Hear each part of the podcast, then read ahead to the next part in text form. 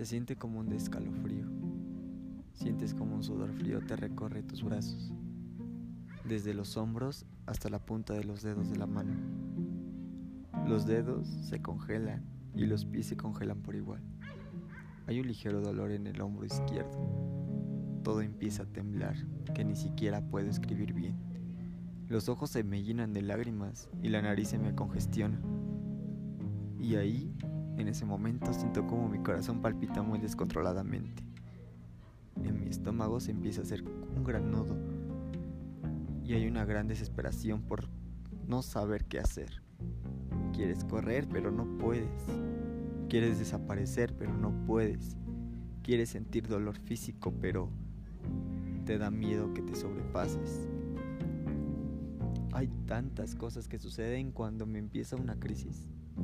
Cada persona le sucede diferente, pero por mi parte sucede en esa secuencia, o a veces cambia. Soy Katilsit y tengo un trastorno. Cuando escuchamos algo respecto a la mente, a la cabeza, emociones, lo desconocemos por completo y empezamos a sacar conclusiones erróneas eh, de todo que de lo que nos dicen de lo que estamos acostumbrados a ver en redes sociales e incluso en ver en series o películas. Tener un trastorno no es tener una enfermedad. Un trastorno mental suele ser entendido como un cambio de desadaptativo. Es una alteración sostenida de tipo emocional cognitiva y o de comportamiento emocional. Durante este año me di cuenta que la ignorancia y la desinformación está a la vuelta de la esquina. Por un tiempo hubo quien o quienes decían que yo estoy enfermo o que incluso estoy loco. Sinceramente no es fácil vivir con un trastorno y sobre todo es más complicado cuando no solo vives con eso, sino también estar diagnosticado con otras cosas más, como depresión grave, como ansiedad y que incluso pues tener pensamientos suicidas.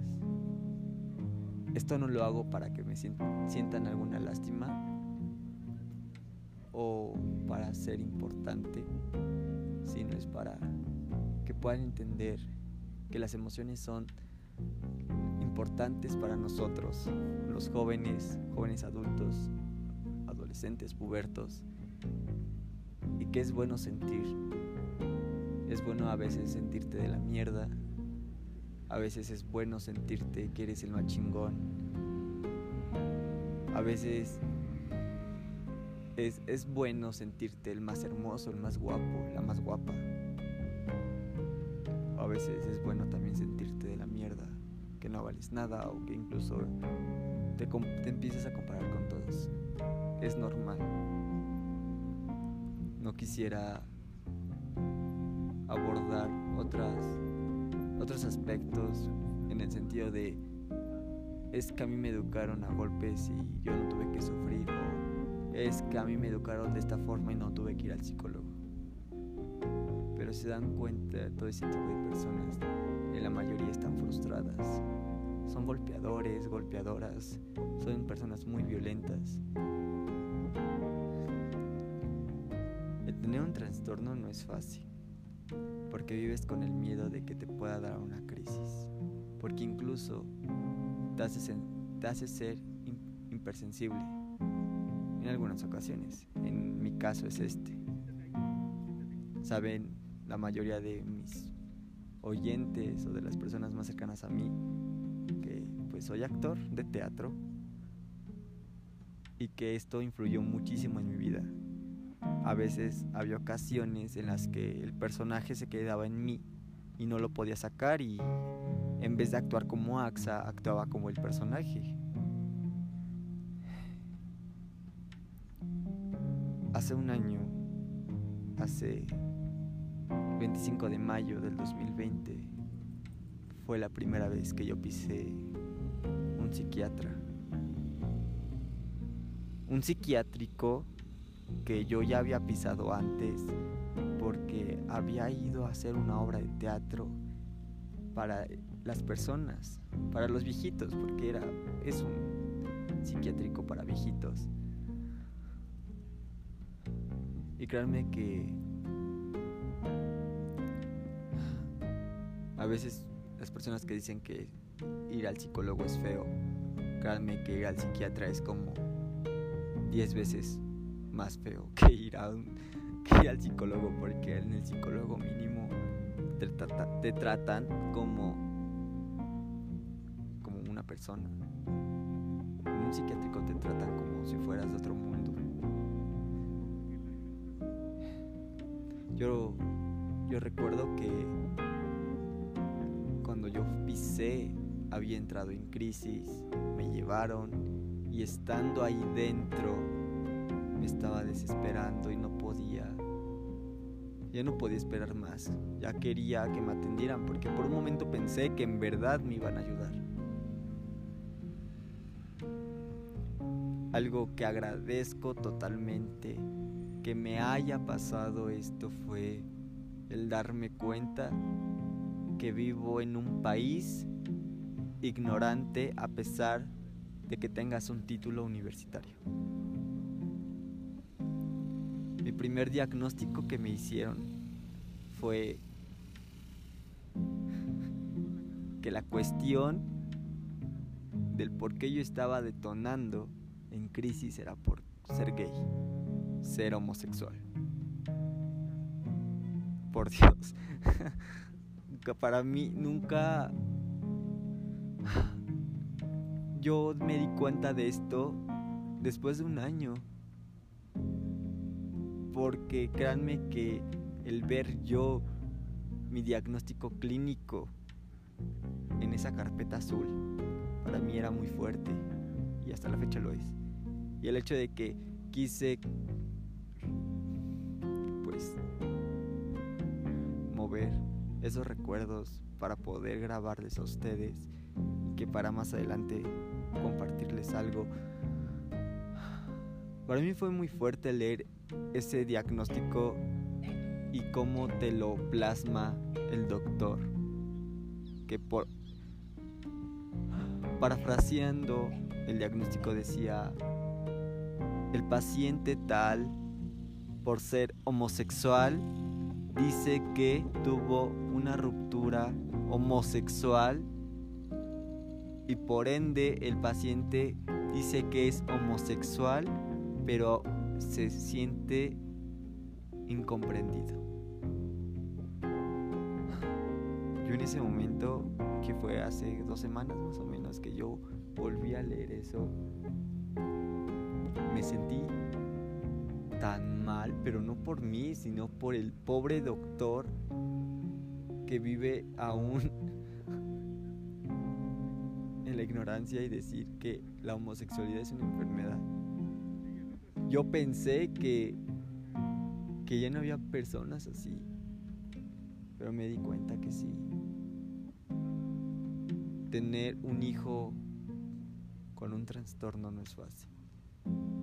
No es fácil porque tienes el miedo a que pueda detonar y se pueda golpear. Tiene miedo a que le pueda pasar algo. Este trastorno me hizo comprender muchas cosas. Me hizo entender que en este mundo no vales nada si no eres alguien popular o a una celebridad o algo o alguien que llame la atención. Estuve tres meses,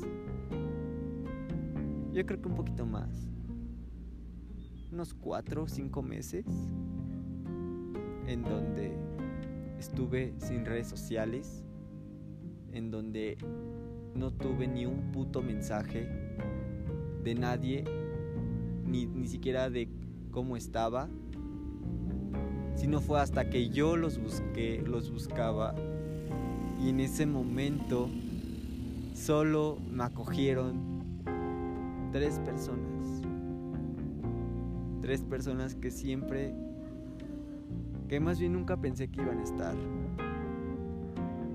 pero al final siguen aquí. Y que yo sigo siendo mal agradecido porque ni siquiera sé por qué.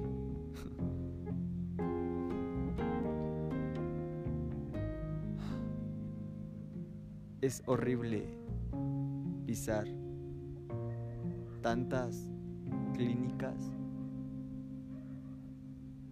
Es horrible que te mediquen. A veces me, me, da mucho coraje ese tipo de personas que dice, ay, es que quiero antidepresivos para sentirme bien. Amigos, amigas, no. Y te lo cuenta mi experiencia, porque a cada persona es diferente. Pero para mí un antidepresivo era lo peor que me pudieron dar en mi vida. No, no era nada satisfactorio. Era lo peor, te sentías peor de lo que ya estabas. Algo que también entendí por completo es que la mayoría de los doctores, y esto lo digo siendo, yo no, yo no soy un doctor, no estoy estudiando psicología, no estoy estudiando nada respecto a medicina, pero yo lo veo a mi perspectiva y lo veo en mi lógica. La mayoría de los psicólogos, de los psiquiatras, creo que me voy a enfocar un poquito más en los psiquiatras. A veces no comprenden la situación del paciente porque no la han vivido, porque ellos intuyen a lo que ellos estudiaron, a lo que los libros dicen pero nunca entienden al paciente. A mí siempre me dijeron, es que por ser homosexual. Y lo más cagado es que siempre eran viejitos. A mí, a partir de ese momento, a mí me daba terror que un psicólogo, un psiquiatra me atendiera, o sea, viejito. Porque no, no había otra, otro diagnóstico. Es que es gay. Es que es homosexual. Es por eso. Es que los homosexuales son más sensibles. Por eso. Es como de decir, ¿existe el gen homosexual? No. O por hasta donde yo he investigado, no existe el gen homosexual. Porque si existiera el gen homosexual, no existirían los bisexuales. ¿O sí? O los pansexuales, o los asexuales, o incluso los queer. O sea, a veces la ignorancia este es tan grande que incluso cuando tú quieres, pues de cierta forma remediar. No, no es la palabra, sino es... Cuando tú quieres explicarles, lo único que te dicen es, tú estudiaste eso. Tú eres doctor. Entonces no opines si no sabes el único alivio que yo pude tener en, en esos lapsos de ir al psiquiatra. Porque después de ese psiquiatra, del primer diagnóstico me tuve que ir a otro. Porque era horrible, o sea, horrible. La, la única ayuda que yo pude tener era de psiquiatras, de pasantes, podría decirse, de estudiantes estaban a punto de titularse haciendo su, su trabajo social, sus prácticas, eran ellos quienes me diagnosticaron, quienes me ayudaron y quienes estuvieron ahí al pendiente. Nunca se me va a olvidar la vez que yo, la última vez que yo fui al Instituto de Psiquiatría, donde me estaban atendiendo. Entré en crisis, me llevaron, me cargaron en una silla de, me cargaron y me llevaron a una silla de ruedas porque yo estaba mal. Me metieron, ni siquiera era una, una oficina, no era como un, no era como un consultorio, eran cortinas, así de película, literal, cortinas y que se deslizaban y se escuchaba bien feo el deslice de las cortinas. Yo recuerdo que yo estaba ahí con mi mamá en la silla de ruedas, me habían puesto hielo en las manos. Porque créanme, yo entraba en crisis y lo entraba en crisis y en ansiedad. Y el dolor para mí, el sentir un poco de dolor para mí es satisfactorio porque así es como sacar el enojo que puedo tener. Porque la mayoría de mis crisis era ese detonante. Yo tengo varios conocidos, amigas, conocidos también, que están estudiando psicología y no me y no me dirá, no me mentirán, no me engañarán, no me dejarán mentir que la mayoría de las crisis de las personas, la mayoría de todos los detonantes, siempre es el enojo. En todo. A pesar de que los trastornos sean diferentes, el primer detonante o la primera línea en las que se puedan ligar todo es el enojo. O la tristeza. Pero en este caso, el enojo. Yo recuerdo a mi último doctor, bueno, se los voy a, lo voy a, eh, lo voy a poner así como el bueno, porque me ayudó. Era un doctor alto, güero, con ojos claros y con barba. Y lo primero que me dijo fue, tú estás mal emocionalmente. Fue la primera y única persona en ese momento que me pudo entender. Se salió mi mamá y le empecé a contar todo lo que tenía. En ese entonces, en ese momento, estaba la pandemia en el boom. O sea, las calles vacías, todo estaba vacío. No me podía tocar. Yo lo que necesitaba era un abrazo. Yo me desahogué con él y yo recuerdo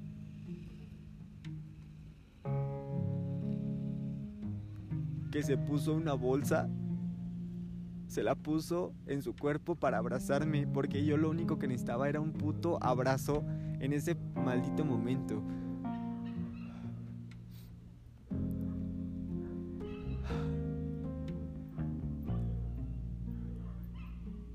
Y a veces me pregunté, por qué ese doctor no llegó desde el principio. Y esa fue la última vez que yo pude ver a ese doctor.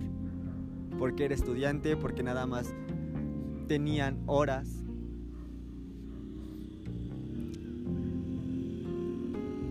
Y la última vez que yo pisé un psiquiatra,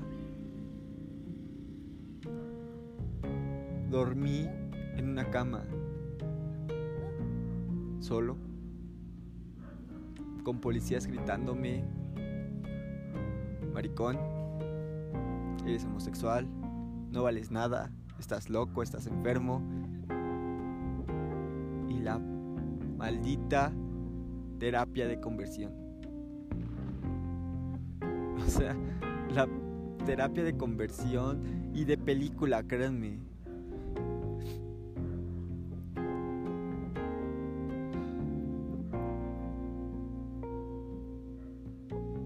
la peor experiencia que tiene en mi vida.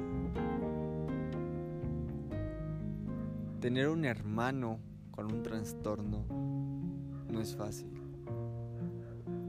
Y más cuando tus hermanas están pequeñas. Porque de cierta forma les generas un trauma, un miedo a ti. Que cuando tú reaccionas dices, vale verga, ¿por qué?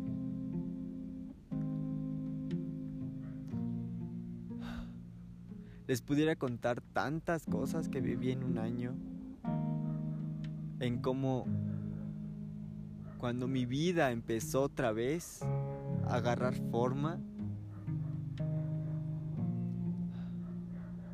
y me dieron un celular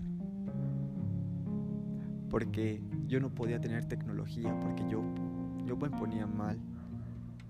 Cuando a mí me dieron un celular por primera vez me dio tanto miedo que no sabía si adaptarlo simplemente negarlo.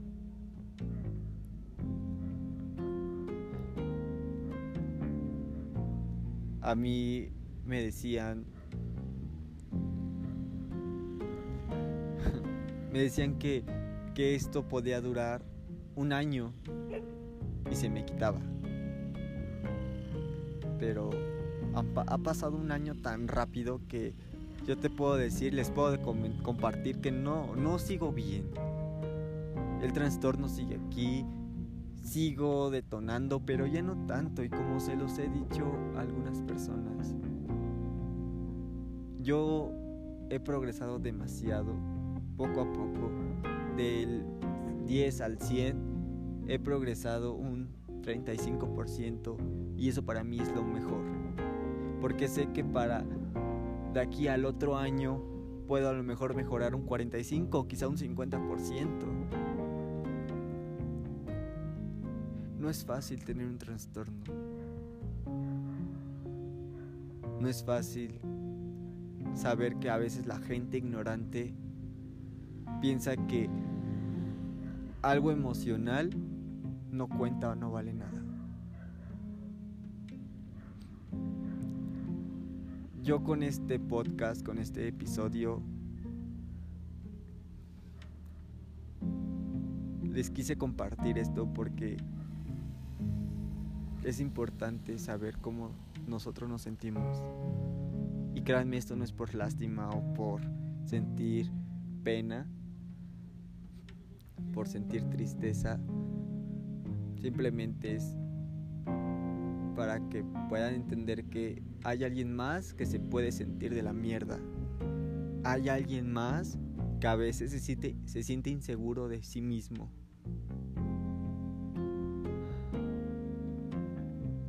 Hay alguien aquí detrás de un celular que quiere dejar algo positivo en este mundo. Y si en algún momento me quieren lastimar diciéndome que escucharon este episodio y que lo van a decir y que no sé qué, no me importa. Está en la red, cualquier persona lo puede escuchar. Y es mi decisión.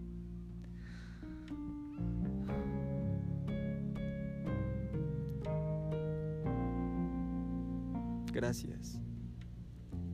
Gracias porque gracias a este podcast pude desahogarme tantas veces. Porque si no hubiera pasado toda esa crisis, todo, todo este trastorno, este podcast no existiría. Gracias a ese trastorno pude conocer al chico más hermoso del mundo. Si no hubiera sido por mi trastorno, no hubiera sido quien soy ahora. No hubiera entendido que si no aprovechas las oportunidades, la vida se te va. Y antes de despedirme, Saben que siempre doy las gracias como 20 veces. Quiero darte las gracias por quedarte aquí, por escucharme y por no sentir lástima. Solamente quiero que sepas que en este mundo sigue habiendo personas tan idiotas que si queremos ser el cambio de la sociedad, debemos educarnos, estudiar, informarnos. Y si a ti te gusta, si tú estás estudiando, si tú estás estudiando derecho y te gusta la psicología, puedes hacerlo. Puedes investigar. A mí me gusta el teatro, a mí me gustan las artes, pero también me gusta mucho el derecho. Me gusta la psicología, me gusta el cine gusta todo. es como Barbie, sé lo que quiera hacer. No importa, la vida es una y yo tenía 18 años y ahora tengo casi 20, entonces la vida se te va muy rápido. Esto es como un 10% de lo que viví. Y muy pronto, aún no sé cuándo, la verdad, hay un proyecto en puerta en donde si quieren saber un poquito más de cómo se vive con un trastorno,